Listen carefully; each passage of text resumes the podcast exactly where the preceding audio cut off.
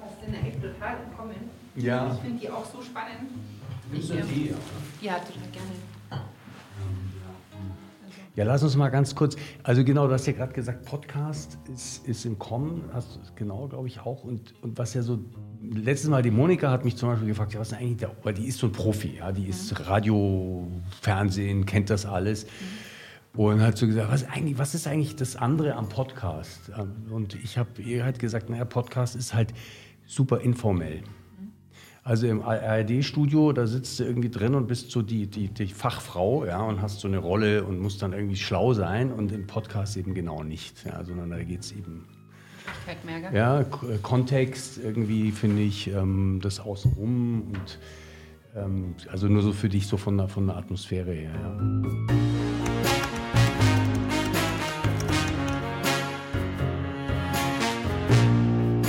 Fühlst du dich? Gut. Ja? Ja. Ich finde es echt super. Ich freue mich auch so sehr, dass du, dass du auch gleich sofort gesagt hast, dass du gern kommen möchtest. Ich habe das nämlich schon, mir schon länger gedacht. Ich hätte dich gerne hier.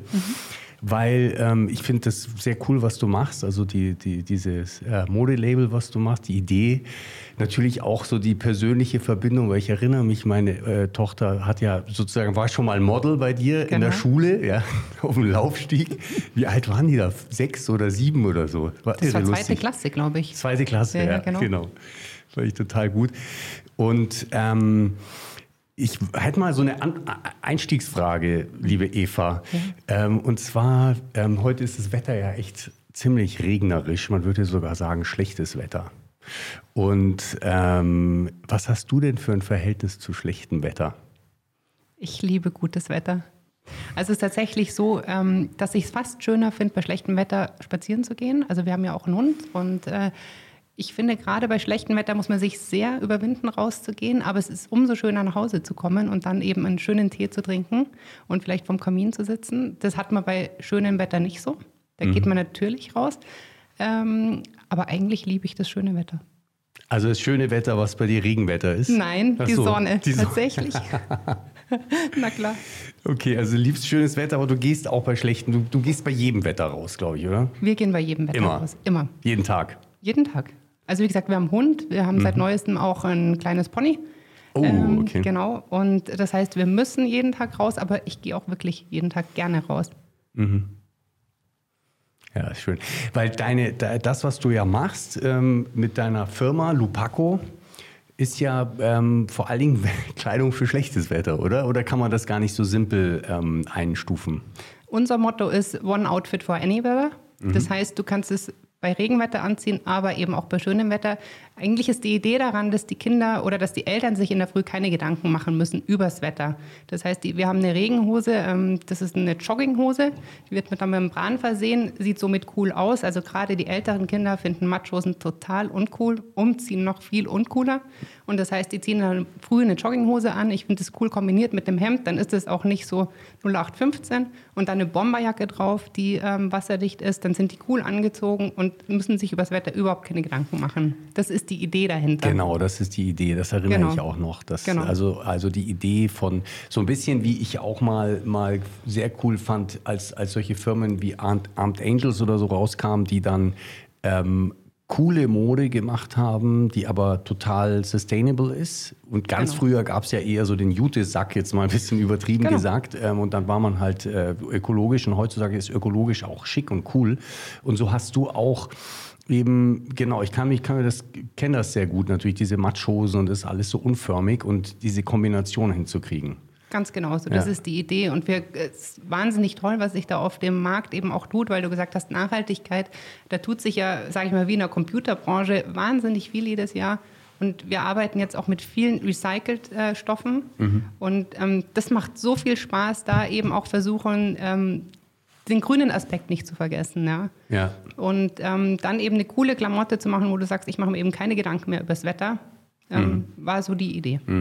Genau, ich habe auch gesehen auf eurer Webseite, ihr, ihr geht jetzt raus aus Daunen, oder? Das aus eben genau solchen Gründen, oder? Haben wir schon ganz lange nicht mehr. Also Ja. war ganz am Anfang, also die Firma wurde 2010 gegründet, da haben wir noch mit Daunen gearbeitet, die natürlich zertifiziert waren, aber dennoch sage ich mal, ähm, nehmen einem die Leute das oft nicht ab. Und wir haben dann gesagt, eigentlich wollen wir komplett weg davon und haben uns für ähm, Primerloft entschieden. Das ist eine Füllung, die ist genauso warm wie Daunen und wird im Militärbereich eingesetzt und ist ganz leicht, aber super warm und hat auch noch ähm, die Vorteile, dass sie eben wasserabweisend ähm, ist. Mhm, genau, weil Daunen würden sich ja voll saugen, wenn, wenn das genau. Wasser bis dorthin dringt, sozusagen. Genau, ist dann auch von der Pflege viel intensiver. Du brauchst einen ja. Trockner und alles und das brauchst du bei unseren Produkten eben auch ja, nicht. Ja, genau. Ja. genau. Ich finde es natürlich jetzt sehr interessant zu hören, gerade in diesen Zeiten, Lockdown und so alles Mögliche. Ähm, das hat euch wahrscheinlich auch irgend, in irgendeiner Form tangiert oder würdest du sagen, nee, lief alles ganz normal weiter? Nee, uns hat es riesig tangiert, weil wir, sag ich mal, zu 80 Prozent beim Einzelhandel arbeiten und ähm, viel auch mit großen Läden, sage ich mal, und auch mit der Hotellerie. Und ähm, nachdem das alles sehr geschlossen war, war der Abverkauf natürlich dementsprechend schlecht. Mhm. Also uns hat das sehr getroffen. Es hat ähm, dem Online-Shop, sage ich mal, ein bisschen ähm, nach vorne gepusht, aber letztendlich leben wir vom Einzelhandel. Ja. Und das ähm, ja, lastet uns sehr. Ja, okay, genau.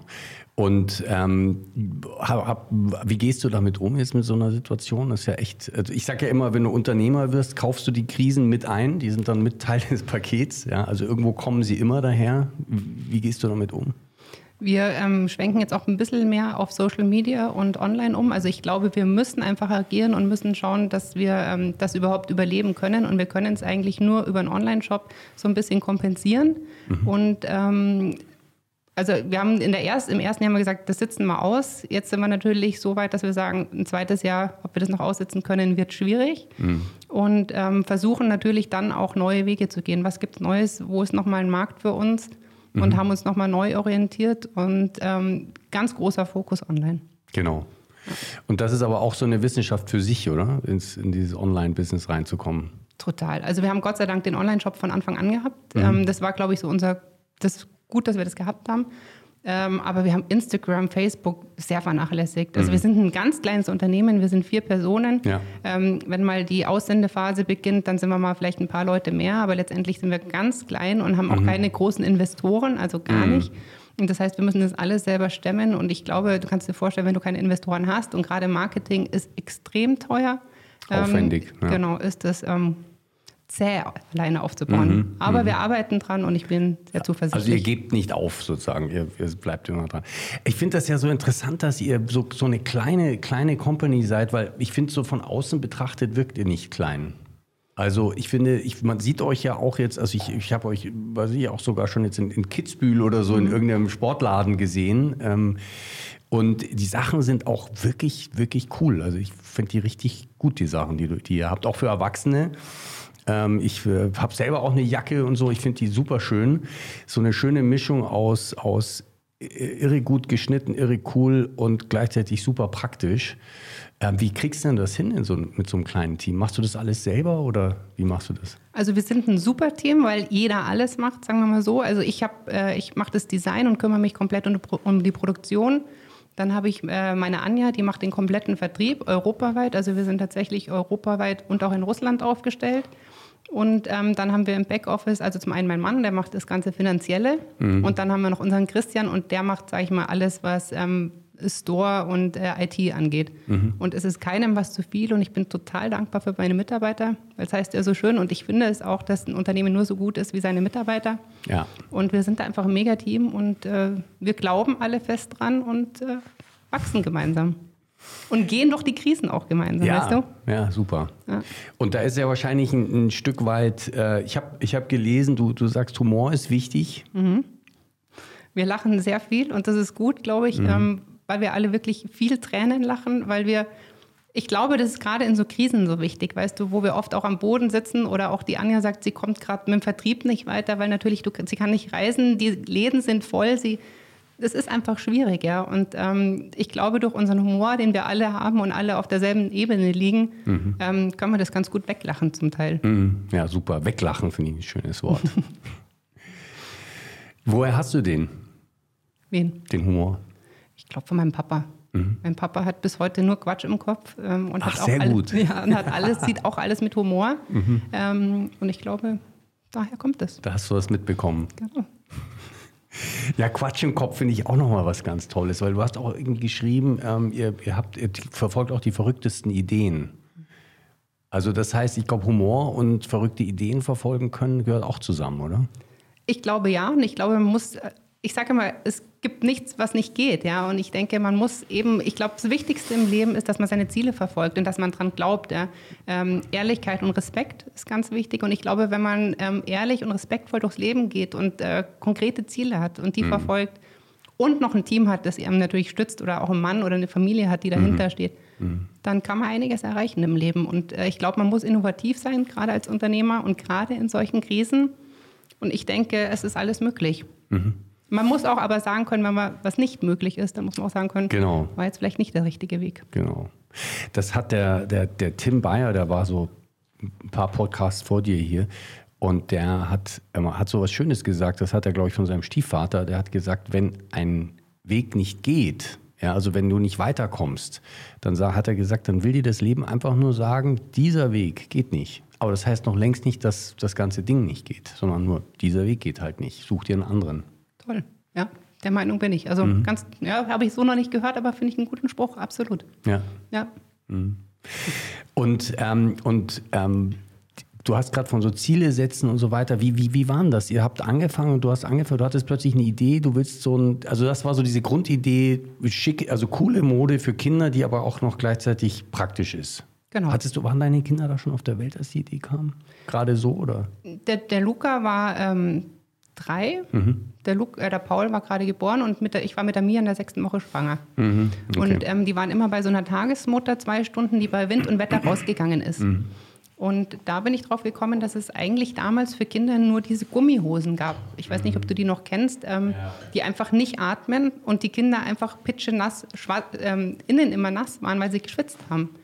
Und ich hatte eine gute Bekannte, die bei Bogner gearbeitet hat und ähm, als Schneiderin. Ja. Und ich habe mit ihr mich lange unterhalten, habe gesagt, es muss doch was Besseres auch für Kinder geben, weil Bogner hat so tolle Sachen, aber eben nicht für Kleinkinder. Mhm. Und sie meinte, nee, gibt's nicht. Und dann habe ich mich auf die Suche gemacht und habe leider, ich glaube, das ist das, den größten Fehler, den ich gemacht habe, ähm, sehr blauäugig mit der Firma gestartet. Ich dachte mir, ich suche, eine, ich suche Stoffe, ich suche mir eine Fabrik und starte und habe aber damit gar nicht an den Vertrieb gedacht.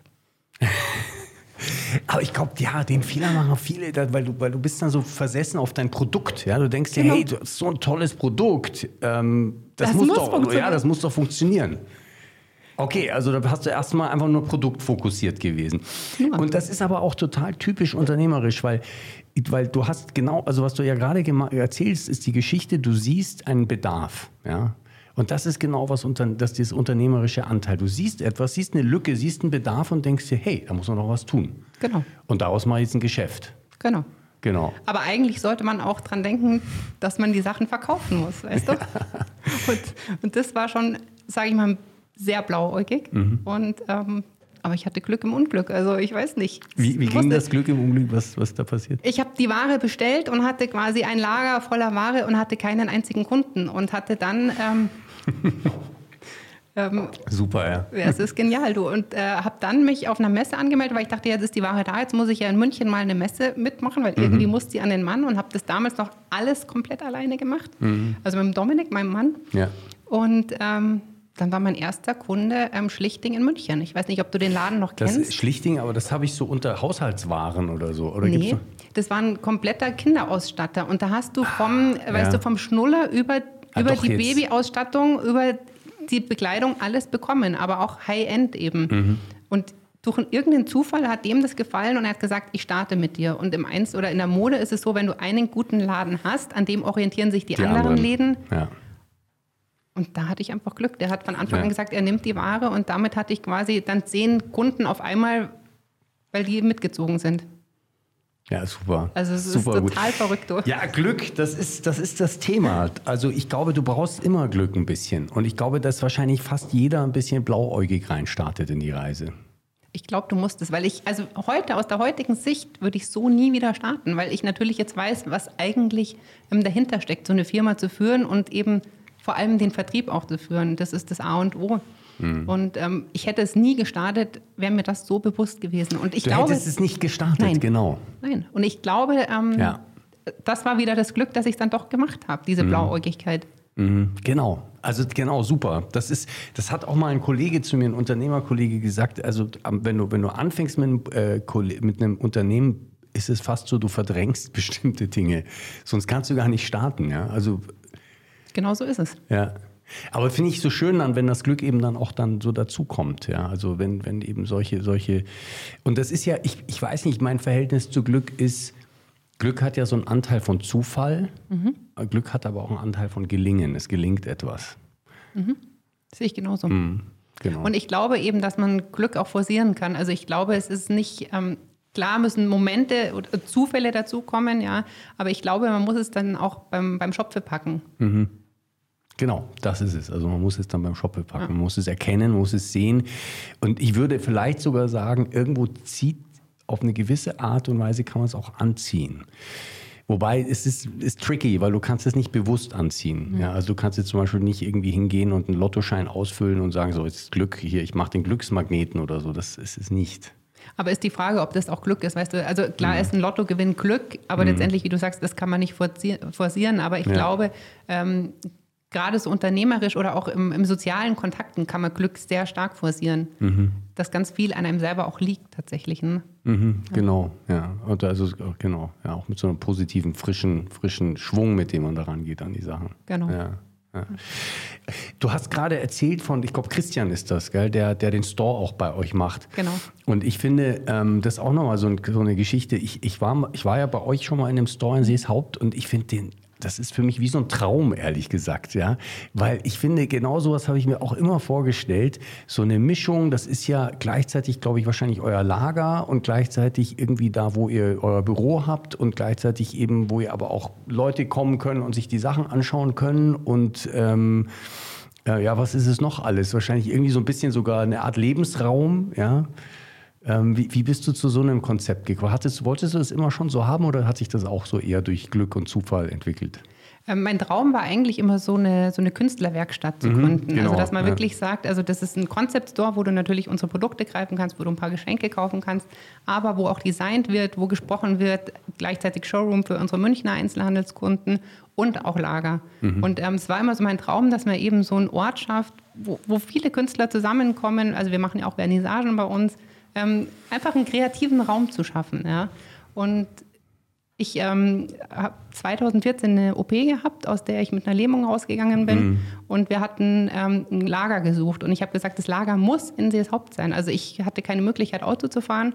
Und mhm. ich musste, es musste quasi in gehbarer Nähe sein. Sonst wäre das vielleicht München geworden oder irgend sowas. Genau, ja. also hätte ja. was ganz anderes sein ja, können. Und ähm, durch Zufall, durch unsere Nachbarn haben wir von diesem Objekt erfahren.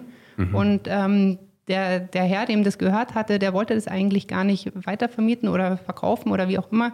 Und ich bin aber dran geblieben. Ich habe gesagt, Sie müssen mir helfen. Ich bin, ich bin gelähmt. Ich, ich muss mit der Firma, ich will die Firma mhm. nicht aufgeben und ich kann nur weitermachen, wenn diese Firma in Seeshaupt bleibt. Mhm. Und dann ähm, hat er sich entschlossen, tatsächlich ähm, das aufzugeben und hat uns den Zuschlag gegeben. Und auch das war wieder Glück, ja. Mhm. Aber ich glaube, es war auch durch die persönliche Bindung zu diesem Herrn ja. äh, möglich. Ja, genau. Und ähm, ich bin in diesen Raum reingekommen, in dieses Gebäude und dachte, das ist es. Das ist das es, genau. ist es einfach. Ja. Mhm. Es war einfach für uns, es hat einfach eine gute Aura. Mhm. Mhm. Finde ich super spannend, Wenn, weil das ist so jetzt eine Mischung. Du hast, ähm, du siehst was, du weißt, das ist es irgendwie. Du hast, ähm, aber du, du kannst es nicht komplett kontrollieren, weil da gibt es einen Herrn, der muss sich jetzt entscheiden, dass auf, der musste selber was aufgeben dafür. Genau. Ja. Und dann hast du Gut, du hattest dann noch die Geschichte mit der Lähmung, würde ich gleich gerne nochmal drüber mit dir reden. Ähm, und, und dann aber hast du diese Hartnäckigkeit gehabt. Ich glaube, das ist genau meine Kombination, dass ja. ich ähm, eben viel erkenne und dann ähm, mir was in den Kopf setze und dann will ich das, ja. Also mhm. nicht, nicht auf Biegen und Brechen und nicht auf Kosten anderer, aber mhm. ich, ich, ich habe dann so ein Gefühl und, ähm, und wie gesagt, was ganz toll ist, ich habe einen Mann, der all diese Träume mit mir geht. Ja, ja das ist natürlich. Ich meine, das ist ja, natürlich fantastisch. Große Kraft, die daraus entsteht. Genau. Ja. Ja, super schön. äh, okay, ähm, lass mal schauen. Ähm, wir waren jetzt gerade beim Glück. Das andere sind ja auch Menschen. Nein, bleiben wir doch mal genau, weil du, weil du gerade das schon angesprochen hast. Du hast mir das ja auch schon erzählt und ich glaube, du hast es sogar auf deiner Webseite irgendwo in einem Blog zumindest drin. Ähm, diese Thema, Geschichte mit dieser Lähmung. Mhm. Ähm, und das finde ich auch wirklich eine ganz beeindruckende Geschichte, weil wahrscheinlich andere Menschen hätten vielleicht auch da aufgegeben an der Stelle und würden jetzt vielleicht mit Krücken durchs Leben gehen. Und du hast dich da irgendwie durchgebissen. Wie hast, wie hast du das gemacht? Wie hast du das hingekriegt, dich da zu motivieren und auch den Glauben nicht dran zu verlieren? Also auch da ist äh, wieder so eine schicksalhafte Begegnung mhm. äh, mir passiert. Ich ähm, Eben, ich bin mit einer Knie-OP rein und ähm, bin mit einer Lähmung am rechten Bein raus. Das heißt, ich konnte kein Auto fahren, ich musste mit Krücken laufen. Die Kinder waren klein, die waren äh, wow. vier, vier ja. fünf und sieben, glaube ich. Mhm. Wahnsinn. Ähm, und dann war ich auf einer Messe in München, wo der Dominik mich natürlich fahren musste. Ich hatte immer einen Fahrer gebraucht. Mhm. Und auf der Messe habe ich gesagt, je nachdem, wie die Messe verläuft, machen wir weiter oder wir müssen aufhören, weil mhm. ich kann nicht dem Dominik noch zumuten, dass er die drei Kinder durch die Gegend ja. fährt und seine Frau und die Firma und so weiter und so fort. Auf dieser Messe habe ich, ähm, ich habe bis dahin den Vertrieb alles auch noch alleine gemacht. Ja. Habe ich die Anja kennengelernt. Die Anja ist jetzt die Vertriebsleitung seitdem. Mhm. Und ich hab, ähm, wusste, dass die Anja seit 25 Jahren im Modebusiness ist. Ja, okay. Und habe zu ihr gesagt, Anja, schau mal, wie findest du mein Produkt? Ist es es wert, dass ich weitermache oder nicht? Du bist seit so langer Zeit im, in dem Business tätig. Ich brauche deine Meinung. Mhm. Und die Anja hat gesagt, sie hat noch nie so ein cooles Produkt gesehen. Eva, mach weiter. Ja. Und dann, wir haben uns gesehen, es war wie Liebe auf den ersten Blick und ich habe gesagt, Anja, wenn du der Meinung bist, ich muss weitermachen, dann brauche ich dich als Vertriebsleitung. Okay, da hat sie erstmal äh, geschaut oder war, hat sie, war sie sofort yes? Ja, sie war ähm, eigentlich yes, weil sie total unglücklich war bei der Firma, wo sie davor war. Und mhm. sie hat mhm. gesagt, das ist der perfekte Zeitpunkt, sie möchte eh wechseln. Mhm. Und seitdem sind wir unzertrennlich und seitdem ist das Business auch stark nach oben gegangen. Hätte ich die Anja nicht getroffen, gäbe, gäbe ja. es Lupaco heute nicht mehr. Ja. Also auch das war wieder, also es war wie eine Fügung, ich habe so das Gefühl, es ist wie so eine Fügung und es muss irgendwie immer weitergehen. Mhm. Ja, und das hat dir dann eben die Entlastung gebracht, mental und, und auch von der Arbeitsbelastung, dass du das Gefühl hattest, okay, du kannst dich auch mit diesem Bein beschäftigen und trotzdem kann die Firma weitergehen. Genau. Und die Kinder natürlich äh, auch großgezogen werden. Genau, also mhm. ich war ähm, eben in ins Haupt gefangen, konnte den mhm. Vertrieb mhm. nicht mehr machen. Das hat komplett die Anja übernommen. Und ich habe quasi ähm, Design und alles von daheim aus machen können. Dafür musste ich ja nicht reisen. Ja. Und das heißt, ich konnte mich komplett auf das konzentrieren. Die Anja hat den Vertrieb übernommen. Mhm. Und somit war es tatsächlich möglich, dass wir weitermachen konnten. Und ich habe dann mhm. damals, ich musste oder ich wollte, ich habe sechs Tage die Woche Physio gemacht. Weil die Ärzte haben gesagt, also entweder muss ich stark dranbleiben oder es wird nichts mehr. Aber mhm. ich hatte die drei Kinder im Hintergrund und ich habe gesagt, ich will mit meinen Kindern rumtoben, ich will mit den Skifahren ja. irgendwann. Ich muss weitermachen. Mhm. Und dann habe ich ähm, sechs Tage die Woche Physio gemacht. Ja. Und nach einem Jahr war das Bein noch nicht wirklich gut und da meinten die Ärzte, das wird nichts mehr. Mhm. Aber ich soll weitermachen. Und ich habe natürlich weitergemacht. Ich bin mhm. hartnäckig. Ja. Und nach zwei Jahren kam mein Nerv wieder. Wahnsinn. Und ich erinnere mich an den Tag, als ich meinen Arzt anrief und sagte, mein, mein Bein ist wieder da, ich kann wieder, ich kann wieder laufen. Also ging das so auf einen Schlag oder hast du erst so ein Kribbeln in irgendeinem Zehen oder irgendwo gespürt oder war das zack plötzlich da? Oder das war zack da über Nacht. Wahnsinn. Mhm. Wahnsinn. Ich habe ich, ich hab jetzt noch Gänsehaut. Du, ich weiß, als ich, ich habe zum Dominik gesagt, ich habe gesagt, Dominik, ich kann mein Bein heben. Plötzlich, du hast, du hast irgendwie auf und plötzlich merkst du, wow. Genau. Du, du probierst es immer, weil du. Ja, immer. Du, du probierst es, immer, du, nee, du ja. gibst es nicht auf. Und ich ja. bin am einen Tag auf, aufgewacht und habe es natürlich wieder probiert und auf einmal konnte ich mein Bein heben. Wahnsinn. Du, ich sagte, das ist ein Gefühl, das kannst du dir nicht vorstellen. Ja. Und ähm, dann rief ich den Arzt an und der hatte Tränen in den Augen und hat gesagt, Frau Korsten, ich hätte nie gedacht, ich hätte es Ihnen nie gesagt, aber eigentlich waren die Chancen G0. Mhm. Und seitdem muss ich nach wie vor, ich mache nach wie vor vier Tage die Woche Physio, weil natürlich der Muskel und alles komplett verschwunden war. Ja. Aber mir geht's gut. Ich kann Auto fahren, ich kann Skifahren, ich kann laufen. Ich habe äh, letztes Jahr mit dem Joggen wieder angefangen. Mhm. Also es ist ein Wunder.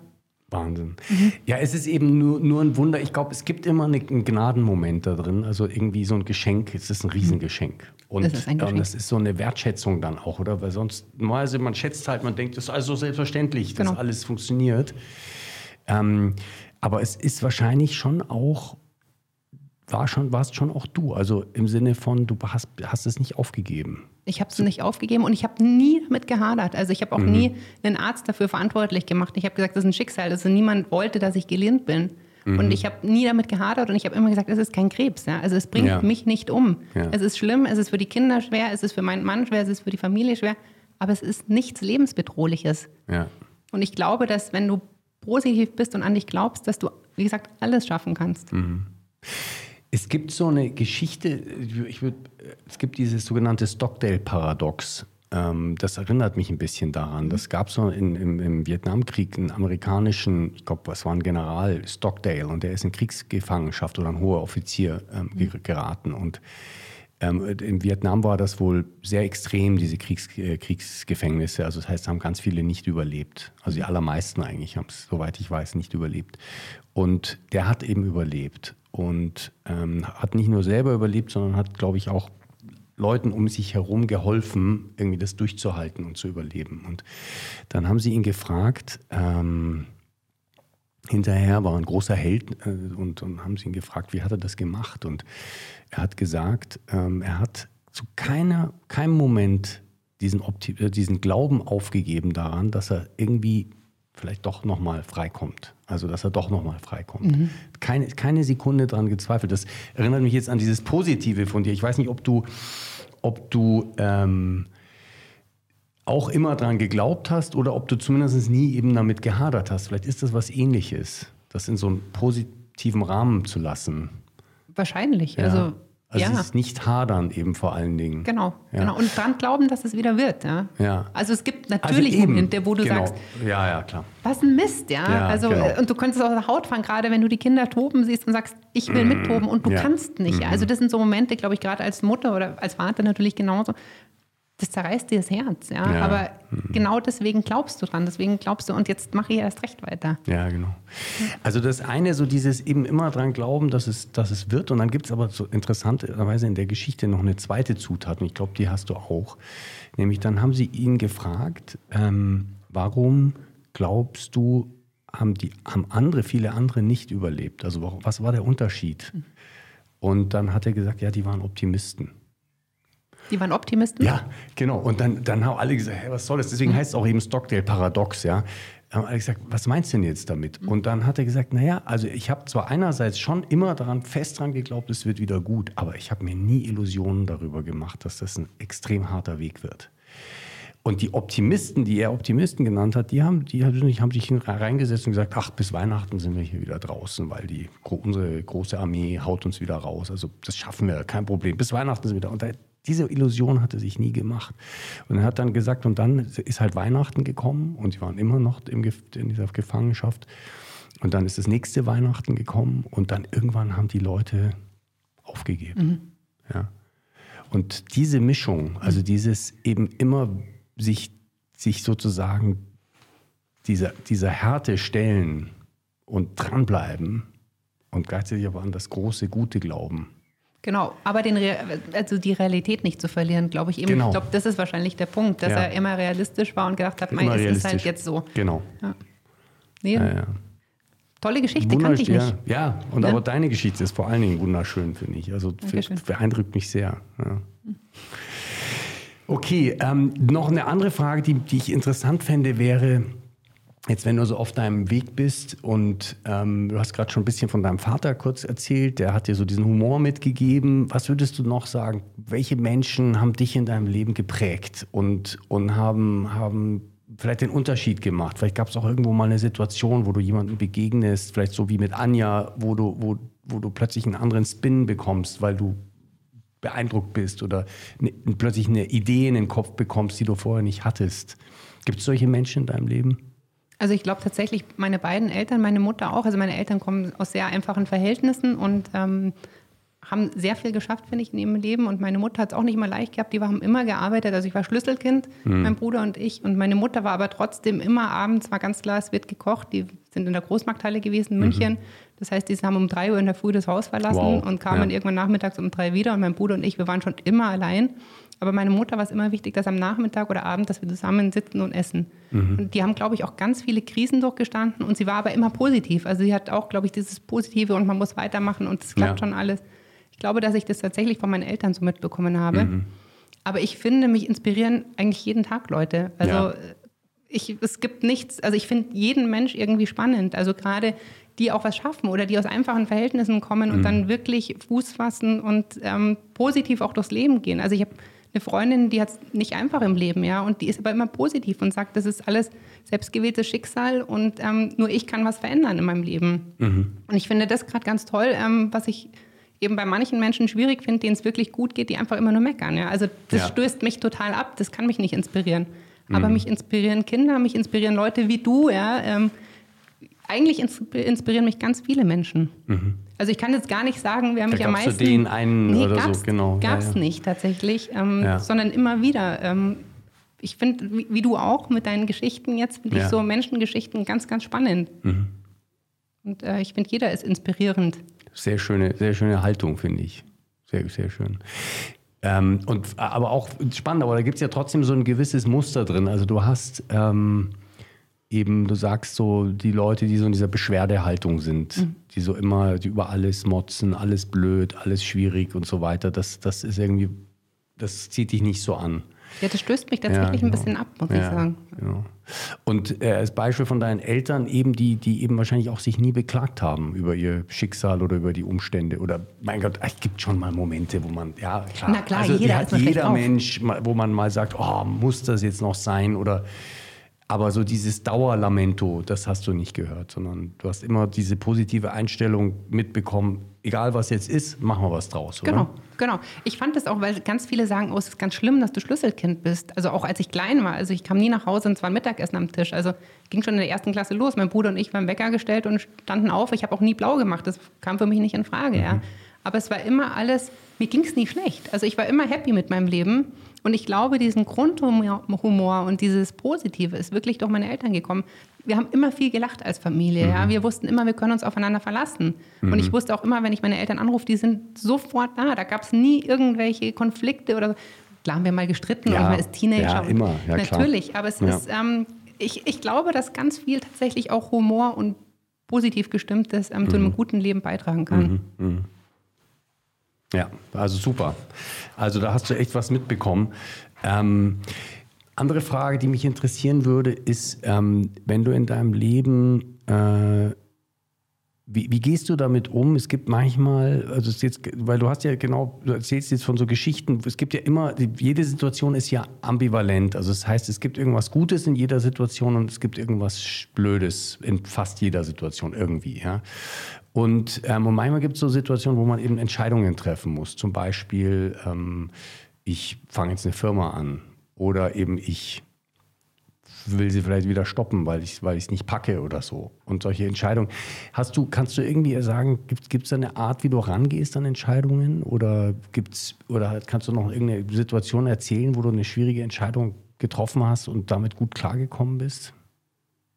Also ich glaube wirklich, bei mir ist es ein reines Bauchgefühl. Mhm. Also ich bin total naiv, ich bin überhaupt kein Zahlenmensch. Also ich bin jetzt nicht jemand, der risikoreich ist. Also ich würde nie irgendwas aufs Spiel setzen. Aber ich bin ein totaler Bauchtyp. Und wenn ich ein Gefühl habe, ähm, meistens bewahrheitet es sich. Und wenn was Schlechtes rauskommt, denke ich immer, es war trotzdem für was Gutes gut. In dem Moment äh, hadert man vielleicht und sagt, "Äh, was hast du denn da für eine Entscheidung getroffen?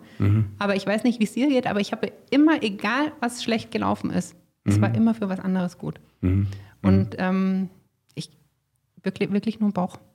Ja. Zu 100 Prozent. Und ich wege natürlich ab. Also ich mit Du meinem Mann. ab. Mit meinem Mhm. Mann. Also Genau. ich, ähm, ich sag mal, das ist mein bester Berater und mein Mann ist eher Zahlentyp als Bauchtyp, ähm, der mir aber sehr vertraut. Und wenn ich ein gutes Gefühl habe und er sagt, komm mal machen, ist kein Risiko, ähm, dann entscheiden wir gemeinsam dafür. Mhm. Ja, das ist vielleicht auch echt so ein Teil des Geheimnisses. Ich, bin, ich finde nämlich das Thema so, wie treffen wir Entscheidungen, total interessant, weil ähm, es gibt ja so die einen, die jetzt vielleicht wie, wie der Dominik, wie du sagst, die eher so rational sind ähm, und die so viel abwägen. Und dann gibt es die anderen, die sind so eher die Bauchtypen. Und ich glaube immer so, die Mischung ist eigentlich wichtig. Und da treffen bei uns natürlich genau zwei Extreme aufeinander, Ja. weil der eine wirklich extrem so ist und der andere extrem so. Und ich glaube, dass wir dadurch im Leben ganz gute Entscheidungen getroffen haben. Wie gesagt, ich möchte nicht sagen, dass alle Entscheidungen immer Nee. super waren. Nee, Gar genau. nicht. Aber ich glaube, dass sie unseren Weg geebnet haben und, Mhm. und der ist so schlecht nicht. Ja, und ich, vor allen Dingen, ich, ich glaube nämlich, dass es besser ist, es ist entschieden, als es ist nicht entschieden. Damit kann ich nicht leben. Also ich bin jemand, Ja. es muss entschieden sein, ich kann Genau. sonst nicht schlafen. Genau. Ähm, ich, ja. Ja, genau. Egal in welche Richtung. Ja. Weil es gibt ja das andere Extrem, so Menschen, die eben eher so pff, ewig lang nachdenken oder ewig lang hadern mit Entscheidungen. Und, ähm, und dann aber eben eigentlich ist plötzlich so das halbe Leben vorbei und man hat alle möglichen Entscheidungen nicht getroffen, Und da ist es, glaube ich, auch besser, lieber schnell ein paar Entscheidungen zu treffen und dann schnell aber auch was zu lernen. Ja, weil genau wie du sagst, auch ich finde auch die sogenannten schlechten Entscheidungen sind nicht unbedingt schlechte Entscheidungen. Mhm. Ich glaube, eher Entscheidungen sind ein bisschen sowas wie Hypothesen. Ja, also ich, ich probiere was aus. Ich mache eine Hypothese und schaue, ähm, was passiert damit. Und wenn ich einen schnelleren Takt habe, dann ist die Tragweite auch nicht ganz so riesig. Ja? Genau. Dann kann man es leichter auch wieder korrigieren. Also ich glaube, ich bin auch eher der Mensch, der Angst hätte, was, sage ich mal, zu verpassen, ja, in Anführungsstrichen, mhm. dass du danach haderst und sagst, warum habe ich es nicht gemacht, anstatt eben was fehl zu entscheiden. Also ich, ja. ich glaube, dass viele Menschen ähm, tatsächlich, also ich habe mal ein Buch gelesen, ähm, ich glaube, da ging es um ähm, Leute, die fünf Menschen, die erzählen, die, die liegen im Sterben, was sie am meisten an ihrem Leben ja. verpasst haben. Ich weiß nicht, ob du das kennst. Ich, ich habe es mal davon gehört, aber das finde ich, ja, das muss ich, musst du mir nachher nochmal sagen. Das musst du unbedingt ja. mal lesen und da geht es darum, dass sie jeder, jeder bereut, Sachen nicht gemacht zu haben genau. und niemals Sachen gemacht zu haben.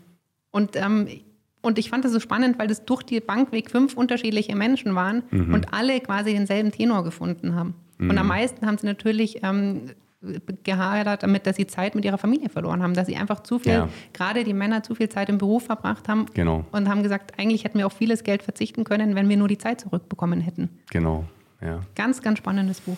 Ja, und Zeit mit Freunden, glaube ich auch, habe ich mal irgendwo, also das habe genau. ich mal irgendwo gelesen, ich habe jetzt nicht das Buch gelesen. Genau, ähm, generell Zeit mit äh, genau, sozialen Qualitätszeit Kontakten. mit Menschen. Genau, hm. genau. Hm. Also die zwei Dinge, Entscheidungen treffen, also Dinge auszuprobieren, etwas zu machen, lieber mal als es nicht zu machen und, und eben wirklich Kontakt mit Menschen. Ja. Ich, ich weiß nicht, wie es dir geht. Ich sehe das ja mit, mit den Kindern und ähm, ich die Kinder werden ja dann irgendwann kommen sie in die Pubertät und dann ist da ist was ganz anderes plötzlich. Und das ist erstmal auch boah, ein bisschen, ja, weiß nicht, erschreckend oder, oder ungewohnt, weil, weil der Mensch, den man kannte vorher, der ist plötzlich erstmal weg. Ja? Also dieses, dieses unglaublich positive, begeisterte Wesen dieses Kindes, ja, was eigentlich immer, immer so eine, also ich erlebe das, die, diese positive Energie, die dann da die ganze Zeit im Raum ist, ähm, und, und dann ertappe ich mich aber oft dabei, dass ich halt keine Zeit habe, genervt bin, es lenkt mich ab, ich muss mich auf irgendwas konzentrieren, das ist irgendwie so ein Geräusch oder Lärm oder so und dann tue ich das manchmal natürlich auch irgendwie unterbinden. Und manchmal liege ich aber dann irgendwie abends im Bett, denke mir, Mist, ich habe gar nicht das genug gewertschätzt, diese, diesen Kontakt mit diesem Kind. Aber ich glaube, du, du, du achtest darauf, oder? Dass du das. Ich lerne das auch tatsächlich. Ja. Also das war in der Anfangsphase natürlich, als wir die Firma gegründet haben oder wo die Kinder auch so klein waren da funktioniert man ja nur. Ja? Wir haben mhm. gesagt, wir wollen kein Au-pair. Wir haben nachts gearbeitet, wenn die Kinder geschlafen haben. Und wow. wir sind ja sehr nah aneinander. Also ja. die Kleinen sind 15 Monate voneinander getrennt und zum Größten sind dann 25 Monate. Ja. Wir haben immer gesagt, wir wollen quasi die Kinder erleben und aber haben zum gleichen Moment eben die Firma gegründet und ähm, haben dann viel nachts gearbeitet und dementsprechend bist du natürlich völlig gerädert. Ja, ja, genau. Und dann genießt du das eigentlich nicht mehr. Also du mhm. funktionierst, du bist natürlich da und du willst viel erleben, aber ich glaube, man ist schon auch, wie du gerade gesagt hast, dann auch mal genervt oder ist ja, dann schneller klar. gestresst, ganz normal. Und ich merke das jetzt aber gerade in den, in den letzten Jahren, dass ich gesagt habe, nee, also Kinder zuerst und alles andere rennt dir nicht weg. Also mhm. ich glaube, das macht die Erfahrung dann auch aus. Mhm. Also ich bin ähm, gerade bei der Firma auch, sage ich, Service ist unser A und O. Wir müssen für die Kunden da sein. Wir müssen einfach den besten, bestmöglichen Service bieten. Mhm. Und dann will ich auch schnell handeln. Und das geht mit Kindern nicht immer so mhm. ad hoc. Ja. Mhm. Und ich da habe ich gelernt, dass auf eine Stunde oder mehr oder weniger oder früher oder später Antworten kommt es nicht an. Ja, genau. Aber also ich das heißt, du setzt da Prioritäten einfach ein bisschen auch. Jetzt, also ja. ich habe das lernen müssen tatsächlich auch. Da mhm. ist mein Mann zum Beispiel ganz groß, der hat gesagt, nee, die Kinder sind da, in der Zeit bin ich zu 100 Prozent bei den Kindern und mache das andere dann später. Also der hat es tatsächlich besser umsetzen können als ich. Mhm. Ähm, aber da habe ich von ihm lernen können. Du hast von ihm dann gelernt. Natürlich, genau. Mhm. Ja. Aber ich glaube auch, das ist eine Typsache, ja. Also, mhm. Es ist nicht, dass mir die Firma wichtiger ist als die Kinder, also nicht äh, falsch verstehen, aber es ist so, wo man denkt, ja, in dem Moment kannst du nicht mal kurz zwei Minuten alleine sein. Ja, ja? genau. Ähm, ja. Und ich bin ja trotzdem da. Mhm. Aber ich glaube, das muss man einfach lernen. Mhm. Mhm. Und heutzutage weiß ich, dass eben es gibt keinen Moment, der wichtiger ist als die Zeit mit den Kindern, weil, wie du sagst, jetzt sind sie natürlich in einem Alter.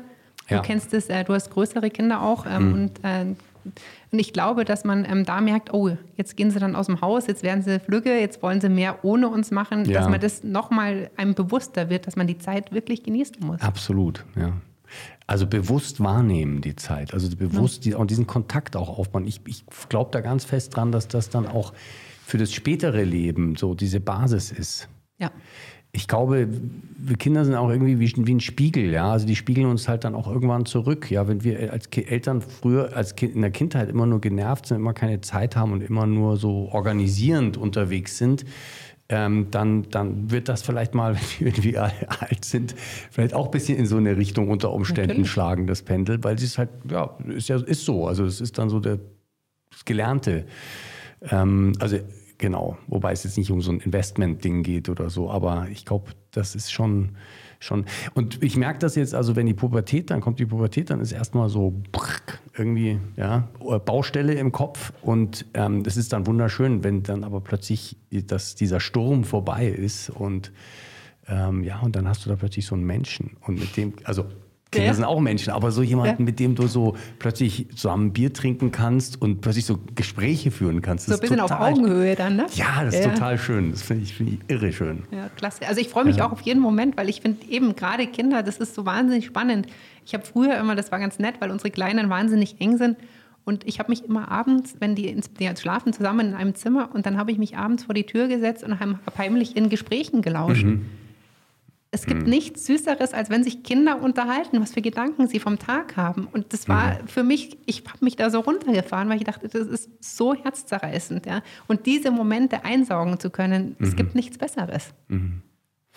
Das ist ein schönes Bild. Das habe ich so bewusst nicht gemacht. Aber ich kenne das so manchmal, diese Kindergespräche. Da könnte man fast ein Buch drüber schreiben oder so. Stimmt, ist eigentlich Ja. eine schöne Idee oder wirklich mal aufnehmen. Ich äh, generell auch, auch wenn Freunde da sind und mal laut zu den Gesprächen, die nehmen sich ja unheimlich ernst. Ne? Also Mhm. ich finde das so spannend, wenn die sich was erzählen und die glauben an alles und da wird nicht hinterfragt, meint er das ernst, meint er das nicht ernst und diese Ernsthaftigkeit dahinter, ich, das, ja, mir hat es immer fast das Herz zerrissen, weil ich dachte, das ist so liebevoll, ganz toll. Ja, ja, toll, schön.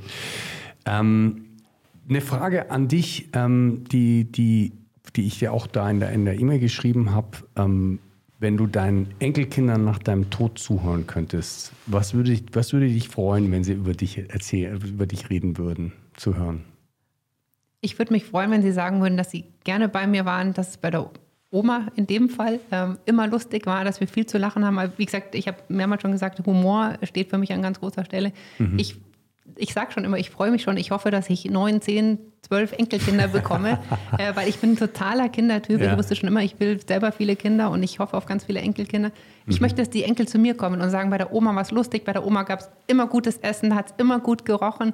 Ähm, ich kenne das von mir, ich erinnere mich bei meiner Oma so an so Gerüche. Meine Mhm. Oma hat immer gerne gebacken, ja, oder es gab immer ein spezielles Essen oder Rituale. Es gab immer abends Honigbrot und Erdbeermilch, ja. Ja, oh, okay. Ähm, es, es gab so Rituale und ähm, man darf natürlich auch mal länger Fernsehen schauen oder man darf Süßigkeiten. Also ich wünsche mir, dass meine Enkel gerne zu uns kommen und wissen, dass sie bei uns Spaß haben können und dass sie einfach sagen, das war eine coole Zeit. Also Mhm. ich möchte so werden wie Oma und Opa, weil das ist Freude. Ja, das klingt gut. Ja. Sehr gut. Ich, ich glaube, es ist das Wichtigste, eben dieses Positive, diese Werte, dass die Kinder glücklich sind und alles andere kommt von selber. Ja, das ist eine schöne Philosophie. Das hatte, hatte glaube ich, die Monika auch ein bisschen gesagt. Sie ähm, so ein bisschen Kinder eigentlich vor allen Dingen auch sie lassen. Also ich finde schon äh, Regeln aufstellen. Ähm, witzigerweise finde ich, ist das in, in, in Unternehmen ganz parallel. Also ich, ich berate ja auch oder ich coache Unternehmen und da ist es eigentlich ganz ähnlich. Ein paar klare Regeln, bei denen Regeln sehr konsequent sein, aber sonst auch ganz viel lassen. Genau. Bin ich auch. Also ich, ich bin auch ähm, nicht für antiautoritäre Erziehung, weil ich finde, es gibt Regeln. Es ist, also für mich ist Respekt und Ehrlichkeit eben eine ganz große Regel. Also wir sagen, wir lassen alles zu, aber es wird nicht gelogen und es wird nicht respektlos mit anderen Menschen umgegangen. Und ähm, aber ansonsten eben so viel wie möglich erlauben. Ja? Und ich ähm, denke auch, dass es bei uns in der Firma eben auch so ist, weiß jeder, jeder kann mehr oder weniger machen, was er will. Die Sachen müssen abgearbeitet sein und es, der Kundenservice steht an erster Stelle. Und ich glaube, so ein Vertrauen, wenn du hast, wenn die Kinder auch das haben oder egal wer, ob jetzt Unternehmen, die Mitarbeiter oder eben die Familie, ich glaube, dann hat man schon mal die halbe Miete. Ähm, Also würdest du sagen, im Unternehmen auch, dass, die, dass das die Menschen motiviert und auch sie in so, eine, in so eine Eigenverantwortlichkeit bringt? Weil das ist ja, was wir uns immer wünschen, dass Menschen einfach eigenverantwortlich, ich kann mich darauf verlassen, die machen das, dass das entsteht vor allen Dingen auch durch ihnen einfach dieses Vertrauen, diesen Freiraum geben? Also ich glaube ja. Also ich lerne das zumindest so bei meinen Mitarbeitern kennen. Also ich, die wissen, jeder, jeder weiß ihren Bereich und ich sage auch ganz klar, du bist Chef von dem Bereich, ähm, du musst dich darum kümmern. Ähm, wenn du Fragen hast, ich bin immer da. Wir machen auch Meetings, wo natürlich alles abgesprochen wird. Aber dementsprechend sagen Anja auch, also sie sind Lupaco, sie leben Lupaco und sie sind auch die Chefs von der Abteilung Ja. und legen mir dann auch, ähm, sage ich, Themen vor, wo sie sagen, so muss es aber laufen. Und dann wird es diskutiert und meistens haben sie in ihren Bereichen recht. Ja. Also ich glaube schon, dass das was mit den Menschen macht, als wenn ich immer da sitzen würde und sagen würde, Ja. so und so und so. Ich, ich glaube, dass sich dann die Mitarbeiter auch gar nicht trauen, selber vielleicht so viel Eigeninitiative einzubringen. Ja. Das ist, äh, da, da, da könnten jetzt, glaube ich, einige, ich hoffe, dass einige Unternehmer dir, jetzt dir da zuhören und nämlich da echt dir eine Scheibe sich abschneiden könnten. Weil ich, ich, es gibt viele Unternehmer, die denken irgendwie, wenn ich nicht da meine Gedanken reinbringe oder meine Ideen, dann passiert da immer nichts und die kommen nicht selber auf gute Ideen und so weiter. Und damit beschränken die sich aber total selber. Denke ich auch. Also ich denke, Ja. die, die können nur kreativ sein, wenn sie kreativ sein dürfen. Ja? Und Mhm. nichtsdestotrotz, wir sprechen ja alles ab. Es ist ja nicht, dass sie eigenständige Entscheidungen fällen, sondern Ja. aber auch ich gehe als, sage ich jetzt mal Chefin, ich sage immer, ich möchte gar nicht eure Chefin sein, also ich sehe uns auf einer Ebene, Mhm. ähm, gehe hin und spreche Themen mit ihnen ab. Wenn ich in große Entscheidungen fälle, setzen wir uns als Team zusammen und ich sage, was haltet ihr davon? Also keine Einsatz. Also du erst diskutieren, was haltet ihr davon und dann die Entscheidung. treffen. Natürlich. Ja, super. Natürlich. Also ich denke, nur gut. so kann es funktionieren. Und wie gesagt, so sind wir so ein Team und ich glaube, deswegen meistern wir auch diese Mhm. Firma so in diesem kleinen äh, Mitarbeiterstab. Ja. Ähm, Also ich glaube, du hättest gute Chancen zu wachsen äh, mit deiner Firma. Jetzt äh, unabhängig von, natürlich brauchst du ein gutes Marketing und einen guten Markt, weil alleine, wenn du das so machst Mhm. und wenn du es schaffst, dir das zu bewahren, ja, das, das ist so zentral, genau das, dass du nämlich dadurch ähm, Menschen befähigst, selber, selber eigenständig zu arbeiten, eigenständig Entscheidungen zu treffen, eigenständig ähm, Verantwortungen, äh, Verantwortung zu übernehmen, weil das ist so wichtig, dass Menschen Verantwortung übernehmen. Und auch, wie du das jetzt erzählst, wie Entscheidungsprozesse stattfinden. Also, dass du nicht quasi in deiner eigenen einsamen Kammer irgendwas entscheidest und dann plötzlich alle so, ah, okay. Weil dann entsteht so eine Distanz und dann entsteht irgendwann so dieses, ja, die da oben, ja, sollen die doch mal und schauen wir mal. Genau. Also, du kriegst kein Commitment, also kein, ja, kein, dass die Leute hinter den Entscheidungen stehen. genau. Und was ja schwierig ist bei Entscheidungen, das sind wir wieder bei den Entscheidungen, aber gut, ähm, ist, dass du, dass du ja unterschiedliche Meinungen hast. Genau. Also wir können auch sehr gut diskutieren. Also da fliegen auch mal die Fetzen, weil Mhm. Ja. wir drei unterschiedliche Köpfe sind. Ja. Dominik ist meistens außen vor, weil er sagt, das sollen wir regeln, ähm, weil er so im, im täglichen Prozess nicht dabei ist. Mhm. Ja. Und da fliegen auch mal die Fetzen, ja, Genau. wo wir sagen, also das passt mir jetzt aber so nicht. Und das Lustige ist immer, also wird es auch mal laut und letztendlich treffen wir uns an so einem Punkt, wo wir alle sagen, mega. Also jetzt Mhm. ist einfach sowas Tolles draus entstanden. Alleine wäre da keiner drauf gekommen. Und zu, zu dritt mit Mhm. diesem Streit entstehen in meinen Augen wirklich tolle Dinge. Ja. Sehr gut. Ja. Weil genau dieses Streiten ist nämlich so wichtig und, und viele denken, äh, oh, bloß keine Konflikte. Und ich sage immer, gute Konflikte sind so wahnsinnig wichtig. Also wenn die nicht unter die Gürtellinie, also wenn die nicht persönlich werden, also wo man eigentlich versucht, jemandem anderem ja, irgendwie abzusägen oder sonst, sondern wenn es wirklich darum geht, hey, wir wollen, wir wollen einfach die beste Lösung finden, dann, dann sind die so hilfreich, die Konflikte. Und ich denke auch nur so, weißt du, kann ein ehrlicher Prozess entstehen. Das ist ja auf allen Ebenen so. Ich sage jetzt auch im privaten Bereich. Ich sage, ich brauche keine Freunde, die mir nur Honig ums Maul schmieren, Ja. sondern ich brauche da eine ehrliche Meinung. Ja? Und ich finde, eine Freundschaft muss eine ehrliche Meinung aushalten können. Mhm. Aber genau wie du sagst, es muss respektvoll sein. Der Ton macht die Musik. Ja. Und ähm, man darf streiten, man darf auch seine Meinung loswerden, aber es muss respektvoll bleiben. Mhm. Und irgendwann trifft man sich wieder. Und ich denke, es gibt auch Diskussionen, wo die Meinungen immer unterschiedlich bleiben, aber man muss einen gemeinsamen Konsens finden. Und Mhm. ich denke, wenn das passiert, ähm, kann nur was Gutes entstehen. Genau. Und Konsens, also da noch so, so ein kleine, kleines, kleiner Input von mir. Ich, ich, für mich war eine ganz große, großes Aha-Effekt, irgendwann zu verstehen, dass um zu einer guten Entscheidung zu kommen, ist es nicht notwendig, dass am Ende alle derselben Meinung sind, sondern man darf unterschiedlicher Meinung bleiben. Weil wenn, wenn du versuchst, alle auf sozusagen zu deiner Meinung zu ziehen, dann wird es anstrengend, ja, weil dann ist es mehr so ein Kampf, wer hat mehr Kraft und dann im Zweifelsfall ist es vielleicht der Chef, der die größte Kraft hat. Und ich finde es eben so schön, wenn man es schafft, unterschiedlicher Meinung zu bleiben und dann zu sagen, okay, ähm, jeder konnte aber mal seine Meinung auf den Tisch legen, weil das Genau. ist so ein Grundbedürfnis. Wir wollen gehört werden, wir Genau. wollen beachtet werden.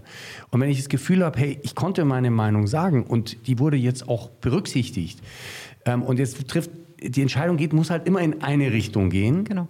dann, ähm, dann, dann, dann kann ich auch eher sagen, okay, ich ziehe mit, auch wenn ich eigentlich anderer Meinung bin. Erlebst Und du man, das auch? Ja, hundertprozentig. Und man kann es ja auch immer begründen dann. Ja? Man kann ja. Ja. eben diesen Aspekt mit reinführen und kann aber sagen, wir müssen, wir müssen eben, wie du sagst, eine Entscheidung fällen, aber es wurde alles berücksichtigt. Mhm. Und ich glaube, darum geht es, wie du sagst, dass jeder gehört wird, ja? dass jeder eine Stimme bekommt. Ähm, und ich finde eben, das ist im beruflichen wie auch privat, ich finde auch Kinder haben eine Stimme und Ja. genauso der Erwachsene. Man muss es ernst nehmen. Genau. Und letztendlich muss es einen Konsens geben und ich, ich finde das ganz toll, wenn da was so entsteht. Und es ist auch bei uns so, dass manchmal ich den Rückzieher zieh- äh, äh, mache und sage, Ja, ihr beide seid der Meinung, ähm, dann gehen wir diesen Weg, Ja. ähm, weil ich vertraue ich da. Ja?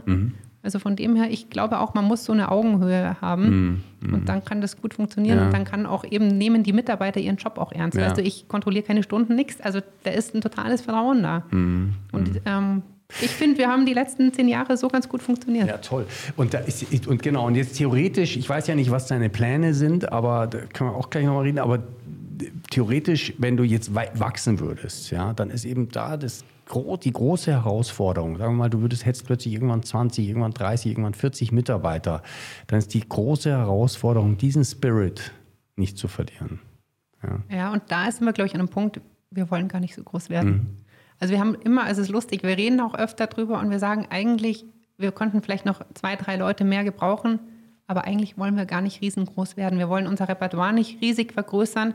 Wir wollen die Läden, mehr Läden dazu bekommen, wir wollen mehr online schaffen, aber letztendlich, wir wollen kein Riesenkonzern werden. Es soll eben so familiär bleiben, wie es ist.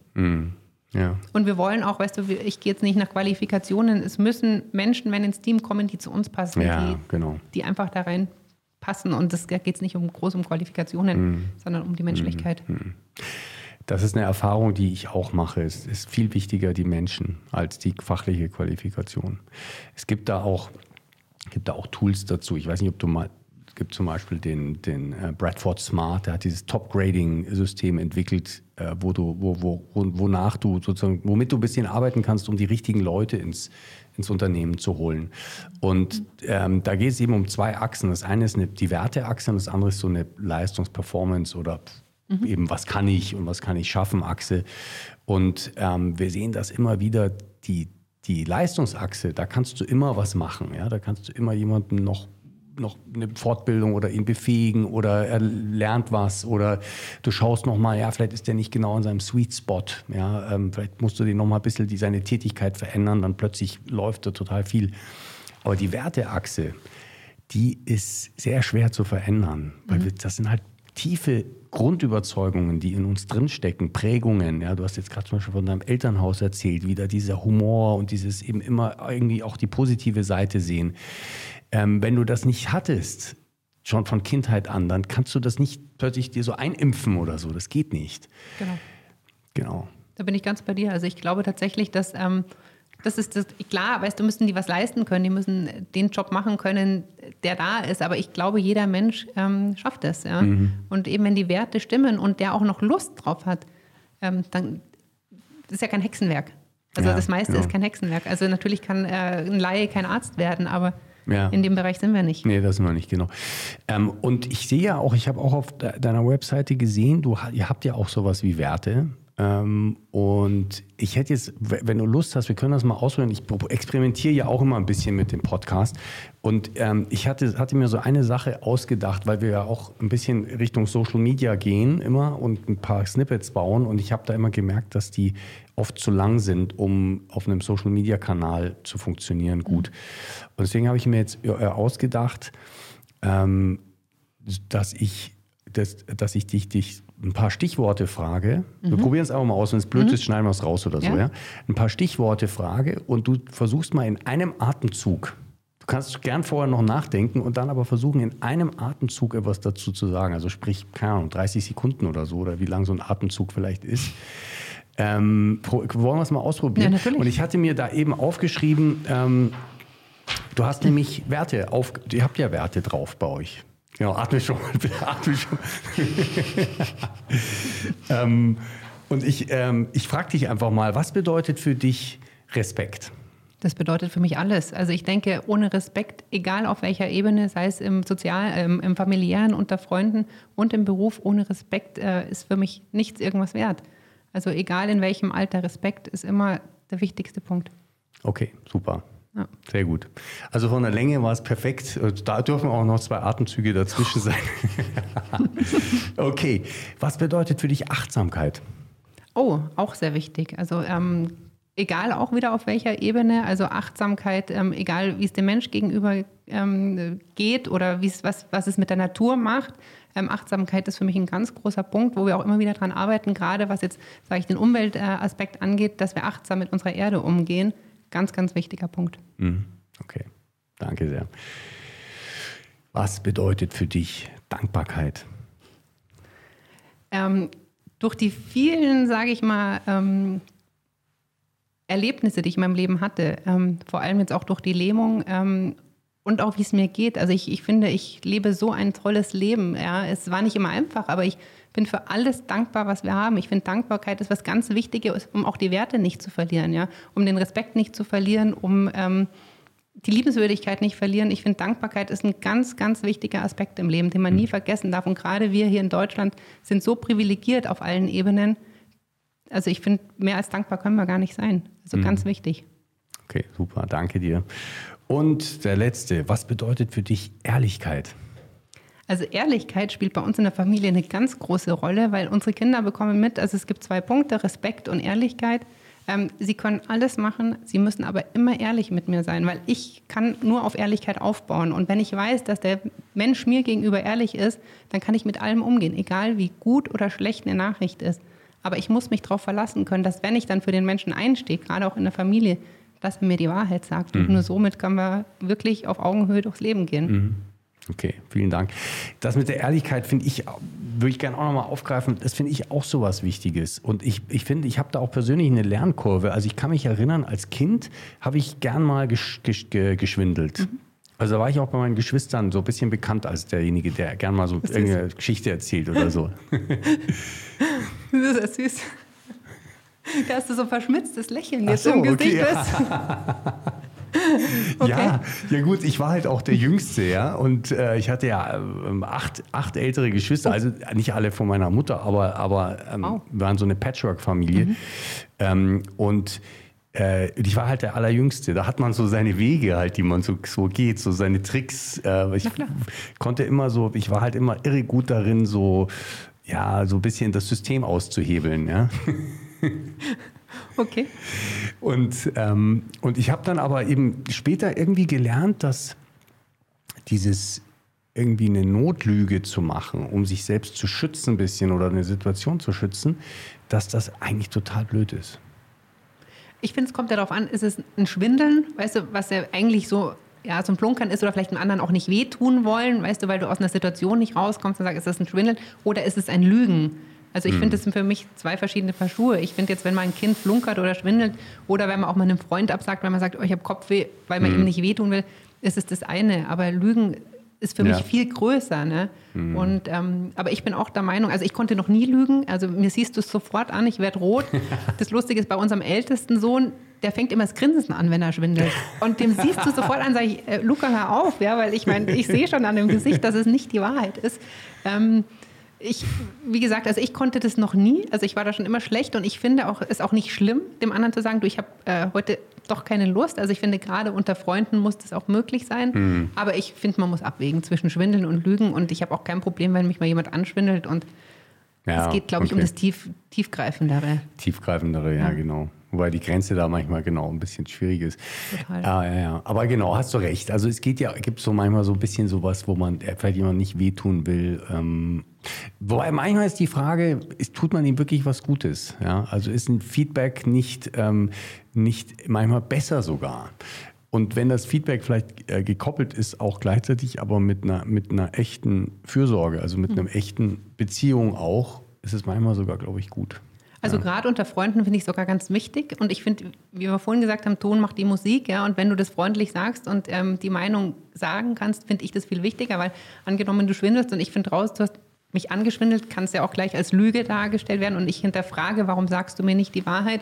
Mhm. Also ich habe mittlerweile für mich so entschlossen, dass ich entweder gar nichts sage oder ehrlich bin. Ja. Ähm, weil ich finde, ähm, ich, ich bin der Meinung, dass Lügen oder Schwindel immer rauskommt. Mhm. Und ich finde es noch peinlicher oder noch schlimmer, wenn du da ja. dann erwischt wirst. Ja? Genau. Und ich finde eben eine Ehrlichkeit ähm, ist, ist was Schönes. Ja? Mhm. Also wie gesagt, man muss es ja nicht respektlos machen, sondern eben, wie du es eigentlich schon gesagt hast, mit einer Fürsorge verbinden. Mhm. Dann ist es eine ganz schöne Sache, wenn man eigentlich ehrlich, ehrlich ist. Ja. Ja. Genau, was du sagst, so, dass, dass eben Lügen und so immer rauskommen. Also es gibt ja dieses berühmte Lügen haben kurze Beine und so. Und das ist nämlich, weil das ist nämlich auch ökonomisch tatsächlich. Also im Sinne so einer Seelen- und Psychenökonomie